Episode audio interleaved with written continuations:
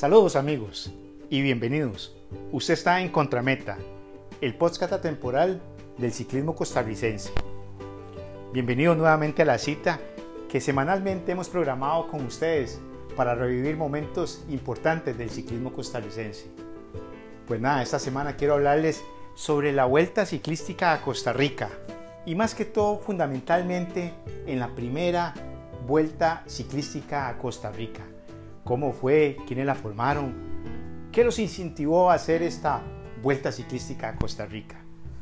Me encantaría pues revivir todos esos momentos para tenerlos presentes de todos esos gladiadores que hicieron posible lo que disfrutamos año a año y en diciembre fundamentalmente. Aunque todos sabemos que durante dos vueltas ciclísticas a Costa Rica se realizaron en un mes que no fue diciembre específicamente. Antes de empezar, quisiera pues referirme a un dato muy curioso que me leí y estuve investigando y que poco a poco hemos ido olvidando todos los costarricenses de quienes abrieron el camino ciclístico competitivo en Costa Rica. Déjenme acordarles de un dato muy importante que se realizó en los, en los quintos Juegos Centroamericanos y del Caribe, que se realizaron en Colombia, precisamente del 8 al 26 de diciembre del año 46. Esos juegos que se realizaron en Barranquilla, Colombia, y que mandamos a una delegación muy humilde, que todavía ni siquiera habíamos pensado en vuelta ciclística a Costa Rica. Les hablo de Rigoberto Salazar, de Homer Arce, de Evangelista Chavarría, de Leonardo Valverde, de Francisco Cedeño como entrenador y Edgar Campos como asistente.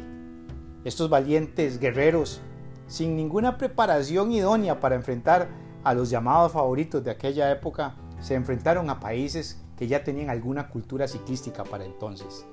Déjenme decirles que estos gladiadores, como así los he denominado, lograron imponerse y ganar la medalla de oro un dato que desconocíamos muchos y me incluyo. Lo hicieron en 8 horas, 59 minutos y 30 segundos, 100 kilómetros contra reloj y venciendo a México, que lo hizo con 9 horas, 5 minutos y 2 segundos. En la tercera posición, Venezuela con 9 horas, 9 minutos y 9 segundos. Un gran esfuerzo, algo que se nos ha olvidado y que prácticamente estos fueron los que iniciaron ese proceso competitivo del ciclismo costarricense allá en Barranquilla, Colombia. Pues nada, quería nada más acordarles los nombres de estos personajes que nos abrieron este espacio. ¿Cuáles fueron los primeros pedalazos que dimos? Todo comienzo tiene su historia. No somos los primeros en hacer referencia a los pioneros de esta vuelta decía don Parmenio en su libro, ni seremos los únicos tampoco. A menudo se hacen crónicas de reseñas pedaleras, todas muy bien concebidas y mejor escritas todavía. En este extracto que señala don Parmenio nos dice el aporte que hace para la historia para 1965. Ya la hermana mayor, Guatemala, la hermana centroamericana, me refiero, tenía su vuelta era la única que se corría anualmente, sin faltar un solo año. Ningún otro país centroamericano se había atrevido a imitar a los chapines. Claro, no faltaban las pruebas dominicales aquí en Costa Rica, los torneos y hasta los campeonatos nacionales de ciclismo, pero hasta ahí llegaban las actividades de los dirigentes. Todos muy entusiastas.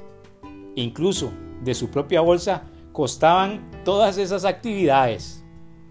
Costa Rica había asistido con su incipiante ciclismo de entonces a pruebas del istmo, inscribiendo a sus máximas figuras como los Cairol, los Brizuela, los Guevara y luego los Chavarría, los Valverde, los Sánchez. Pero no teníamos vuelta ciclística.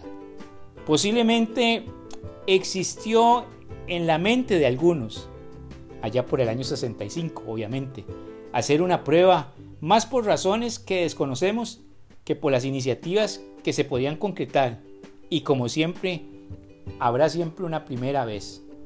Surgió aquel grupo que a la poste sería el pionero en realizar una vuelta ciclística a Costa Rica. Era gente común y corriente, de muy variadas ocupaciones en su vida diarias. Unos eran comerciantes, en pequeño obviamente, otros trabajadores comunes, sin faltar la vinculación, muy valiosa, de elementos que se desenvolvían en los quehaceres de la prensa deportiva. Das el caso, el caso, perdón, de don José David Cornejo, mi querido don Pepe, el que con su hermana Carmen editaba el, periódico Mujer y Hogar. Ángel Sánchez Torres, Santor, un morocho nativo de la zona sur que tuvo la osadía de trasladarse para acá, para San José, en procura de labrarse un mejor porvenir en el complejo mundo del periodismo. Estaba también don Hernán Mora Bonilla, el que con los señores Luis Cartín Paniagua, don Frankie Monestel y otros eran los amos y señores de las narraciones eh, radiales del fútbol costarricense por aquella época. Resumiendo, había madera en el grupo, pero en las arcas no existía ni una sola peseta. Lo que en 1985, ojo al dato, tuvo un costo que superó los 12 millones de colones para aquella época organizar la vuelta ciclística, en diciembre de 1965 solo tenía en la caja 37 colones sin céntimos. Frente a ellos el gran reto, Guatemala, Nicaragua y Panamá. Habían confirmado su presencia para la primera vuelta y cuatro equipos nacionales estaban dispuestos a participar. Todos, sin excepción alguna, había que hospedarlos por cuenta del comité organizador y con 37 colones que era lo que se tenía en la caja. Para aquella época se pensó en hacer varias actividades, inclusive reinados de belleza para poder darle contenido económico a la Vuelta Ciclística a Costa Rica. Déjenme decirles que este fue un apéndice de la Comisión de Fiestas de San José, como una parte estratégica para darle realce a estos festejos, crear un evento ciclístico deportivo en el mes de diciembre. Así es como nace la Vuelta Ciclística, como parte de los festejos populares de, San José. Déjenme decirles que para elegir a la madrina de la Vuelta se organizó un baile en el salón de don Marco Aurelio Vargas, en Santo Domingo de Heredia. Es cierto que eligieron a la reina, a la señorita Lidier Rodríguez, pero hubo un déficit en ese baile. Mas lo anterior no fue obstáculo y, continuaron con la brega, siguieron haciendo cosas para poderle darle contenido. Ante el pésimo negocio que resultó las actividades del reinado, se dieron a la tarea de hacer una banquita entre ellos. Recalentaron varios colones con un solo fin, pagar al menos o adelantar el costo del hospedaje de las delegaciones que nos visitaban, las que fueron hospedadas en el Hotel Boston y los nacionales en el Hotel Regis desaparecidos ya hace algunos años eh, estos dos hoteles. También organizaron algunas ferias en el sector de la Sabana, allá por el Paseo Colón. Y ahí estuvo, no estuvo tan mala cosa, al menos no perdieron y pudieron agregarle algunos coloncitos más a la banquita que estaban recogiendo para la vuelta ciclística. Mal que bien, ya estaban montados, como decimos en la carreta, para salir aquel 27 de diciembre de 1965. Con la primera etapa, un circuito en Plaza González Víquez, hacia el sur de la capital. Costa Rica participaría con cuatro equipos. Ojo como los de íbamos a denominar, A, B, C y D. Sobresaliendo entre los 16 integrantes los nombres y apellidos de los Sánchez, los Soto, los Solano que eran tres familias que formaban una especie de dinastía en nuestro concierto ciclístico. Más adelante nos, ocuparemos de este interesante tema. Guatemala era encabezado por Benigno Rustián, hermano mayor de Saturnino, Nicaragua con Ramón Espinosa y Panamá con Carlos Torero. Regía los destinos del país el gratamente recordado don Chico Orlich, don Francisco era su nombre, pero todo le decían a secas y con mucho cariño y sobre todo con mucho respeto, don Chico. No obstante, sus buenas intenciones de ayudar y contribuir con algo que fue muy poca, la ayuda del gobierno, exceptuando los, los vehículos que daban del Ministerio de Obras Públicas y Transportes para el transporte de las delegaciones y el comité eh, organizador, que era bien pulseado, por cierto, para que se los dieron. La verdad que el aporte del gobierno para hacer la primera vuelta ciclística era mínimo, casi por llamarlo nulo. En la víspera de la gran fiesta de los pedales se acentuó la congoja de los organizadores, pues parte de alguna eh, organización que se tenía con, miras a, entonar los himnos, que era la banda militar de San José, no se hallaba. Para que se hicieran cargos de estos himnos y de las fanfarias que se habían hablado en la inauguración previo a la vuelta del 27 de diciembre. Bueno, todo estaba listo en las inmediaciones del Paseo de los Estudiantes, escenario de la primera etapa que sería de la primera vuelta ciclística a Costa Rica, dedicada a don Evangelista Chavarría, cuyo nombre era pronunciado con emoción y alegría, pues su hazaña en la Vuelta a México, donde se bautizó como el Águila Solitaria, estaba viva en la mente de todo el pueblo. Alguien dio la voz de calma, fue recuperada de parte y dijo, tranquilos que ya contamos con la banda para la inauguración del día de mañana. Dentro de los preparativos previos a la vuelta figuraba un desfile, el que se iniciaba a las 8 a.m. en las cercanías allá del Paseo Colón en la Sabana, para rematar en el Paseo de los Estudiantes.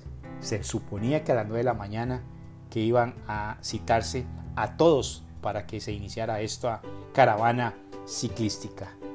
Más o menos Así fue como se fueron dando las situaciones para hacer esa primera etapa de la vuelta ciclística a Costa Rica.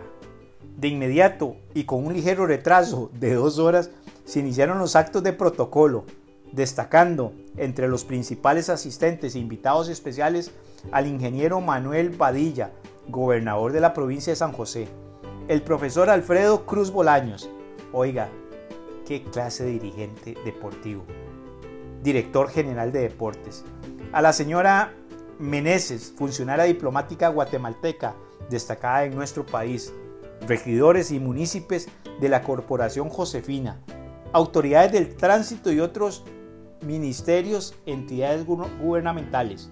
Y claro, el comité organizador en pleno, luego de la juramentación de rigor por parte del profesor Cruz Bolaños, se dieron las últimas instrucciones a los participantes y acompañantes, entrenadores, medios, prensa, a todo el mundo.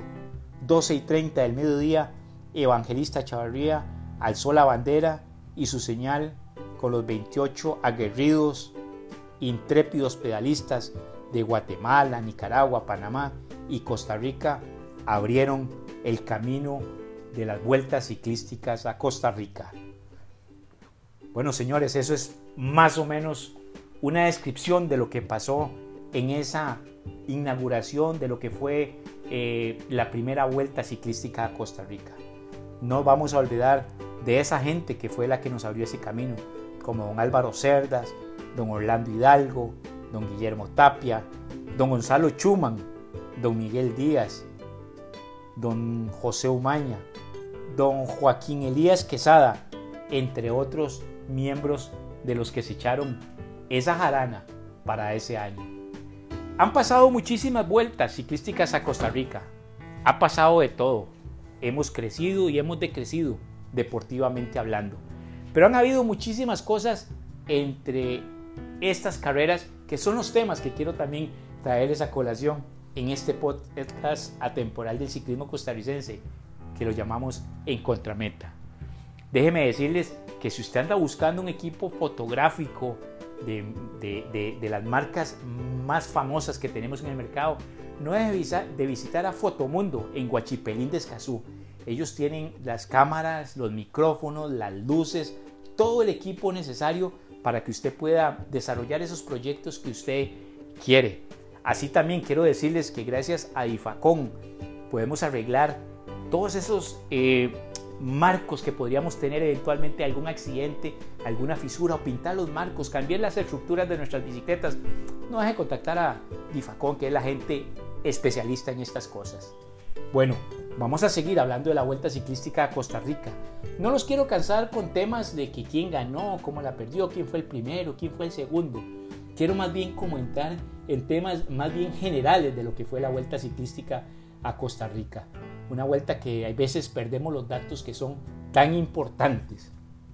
¿Como cuáles? Bueno, vamos a decirles que países más ganadores que hemos tenido en la Vuelta Ciclística a Costa Rica ha sido Costa Rica.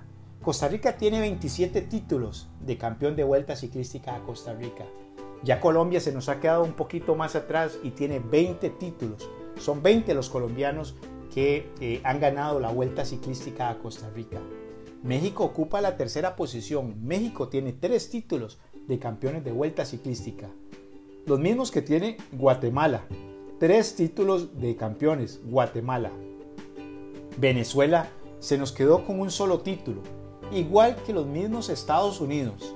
En total, tenemos 55 ganadores de vuelta ciclística a Costa Rica. ¿Quién ha sido el corredor más joven en ganar la Vuelta Ciclística a Costa Rica? Pues nada, en 1987 la gana Carlos Bermúdez, que nace el 10 de febrero del año 67 y gana la Vuelta Ciclística a Costa Rica con 19 años y 7 meses. ¿Y cuál es el corredor con mayor edad que ha ganado la Vuelta Ciclística a Costa Rica? Pues Israel Ochoa, ese corredor que lo trajo el equipo de Videovisión de Heredia. La ganó con 40 años y 4 meses. Israel nació el 26 de agosto del año 64. Buen día para nacer. Ese mismo día nací yo. ¿Quiénes han sido los máximos ganadores de vuelta ciclística a Costa Rica? Como dato importante. Bueno, el máximo ganador de la vuelta ciclística a Costa Rica se llama Juan Carlos Rojas Villegas y la ganó en cinco oportunidades. La ganó en el 2005, en el 2010, en el 2013, en el 2014, en el 2015. Esos son los títulos que tiene Juan Carlos Rojas. Y una que ya sabemos que se la quitaron. Con dos títulos aparecen varios corredores. Saturnino Rustrián, que la gana en el año 66 y en el año 68. José Adrián Bonilla, el Champu, la ganó en el 2003 y en el 2011. Henry Rabe, nuestro querido Henry Rabe la gana en dos oportunidades, en el 2006 y en el 2007. Prácticamente es el corredor que inicia con la seguidilla de vueltas. Hasta la fecha nadie había ganado dos vueltas seguidas. Pues nada, Henry Rabe las logra en el 2006 y en el 2007. En el 2000, eh, perdón, el que sigue es José Manuel Soto, que tiene dos vueltas también. Las gana en 1967 y en el año 1971. Dos vueltas que tiene José Manuel Soto. Y el último que tiene más de una vuelta ciclística a Costa Rica, pues es nuestro querido amigo Gregorio Ladino Vega. El colombiano que ganó una vuelta ciclística con la Asociación de Ciclismo Etienne y Lobo y con el equipo de Pizza Hut. Inclusive también participó con el equipo de Cannes México cuando vino la vuelta a Costa Rica y quedó su campeón de esa vuelta. Casi casi tiene tres vueltas ciclísticas a Costa Rica. Bueno, hay otra, otro apartado también de corredores que sobresalen. Quienes han logrado ser campeones y subcampeones de la Vuelta Ciclística a Costa Rica? quienes han tenido el título número uno y el segundo lugar de una clasificación general. Les resumo, Juan Carlos Rojas lo tiene de campeón en el, 2005, en el 2010, en el 2013, en el 14 y en el 15 y es su campeón en el año 2016. Andrés Brenes en el año 1994 es campeón de la vuelta y su campeón en 1990. Román Villalobos es campeón de la vuelta en el año 2000 17 y tiene dos subcampeonatos en el 2012 y en el 2015. José Manuel Soto gana la vuelta en el año 67 y en el 71 y es su campeón en el 66 y en el 72. José Adrián Bonilla también es su campeón de la Vuelta a Costa Rica y lo hace en el año 2008. El mismo Daniel Bonilla, el actual campeón de la Vuelta a Costa Rica, pues gana la vuelta en el año 2019 y un año anterior se corona subcampeón de la vuelta. Gregory Bennett lo hace lo mismo, en el 2008 y en el 2009 subcampeón de la vuelta a Costa Rica. Carlos Alvarado gana la vuelta en el 77 y es subcampeón en el año 78. Alexis Villalobos, campeón de la vuelta en el año 81 y subcampeón en la vuelta del año 88. Lo mismo Carlos Bermúdez, que lo dijimos hace un rato, que ganó la vuelta en 1987 y en el año de 1989 es su campeón. César Rojas, de igual manera, tiene las mismas condiciones, lo mismo que Federico Ramírez y Henry Rabe. Buenos datos que tenemos de vueltas ciclísticas a Costa Rica. También vamos a contarles cuáles son las diferencias que se han marcado y les, voy y les voy a dar mi punto de vista. Para el año de 1992, ese año importante cuando la vuelta fue neoprofesional y vinieron equipos profesionales, por llamarlos de esa manera, pues se enfrentaron eh, nuestros corredores contra el poderío del equipo de Manzana Postobón. El primero y segundo lugar fue ocupado por Luis Espinosa y Alberto Camargo. Esa ha sido la diferencia más cercana que ha habido entre dos corredores en una vuelta a Costa Rica. Fueron apenas 5 segundos pero yo no la valoro tanto porque eran compañeros de equipo y pues posiblemente su entrenador manejaba esas diferencias y eso es importante que anotar. Lo mismo pasó en 1985 con nuestro Freddy Barrera y Héctor Manuel Castaño, nuestro querido amigo eh, Héctor Manuel. La diferencia fueron 10 segundos, pero igualmente eran compañeros de equipo y se podía manejar esa diferencia. En el año 93 pues pasa la misma situación. Adrián Víquez y Marcos Wilches prácticamente eh, tienen una diferencia muy estrecha de 15 segundos. Y en el 2015, que es la que yo siento que fue la más peleada, porque fue muy estrecha, fue entre Juan Carlos Rojas y Román Villalobos, que fueron 17 segundos. Esa es la, la que yo considero, no sé si ustedes la van a tomar de la misma manera, pero ha sido la más peleada porque como les dije anteriormente, las anteriores eran pues muy manejadas por sus directores deportivos. Hay varios corredores que ya no están con nosotros que ganaron la Vuelta Ciclística a Costa Rica. Déjeme decirle que uno de ellos es Saturnino Rustián, el guatemalteco que nació el 29 de noviembre del año 42 y murió un 14 de julio del 2013 a la edad de 71 años. Eh, Saturnino muere de eh, muerte natural. Samuel de Jesús Herrera, el otro guatemalteco que ganó vuelta ciclística a Costa Rica, eh, lamentablemente muere de el 25 de septiembre del 2015, igualmente de 71 años, y él muere trágicamente allá en Guatemala. Él era manejaba su taxi y este, es producto de Lampa, muere un asado en, el asalto que le producen a él y lamentablemente a, a los 71 años eh, nos abandona. Otro que ya no está con nosotros y que ganó Vuelta Ciclística a Costa Rica fue el famoso rubio de Fernando Fontes de Venezuela. Este que nace el 25 de octubre de 1948 y muere allá en el Táchira, en Venezuela, el 24 de junio del 2009. Muere, muere a los 61 años, muy joven, muere don Fernando Fontes.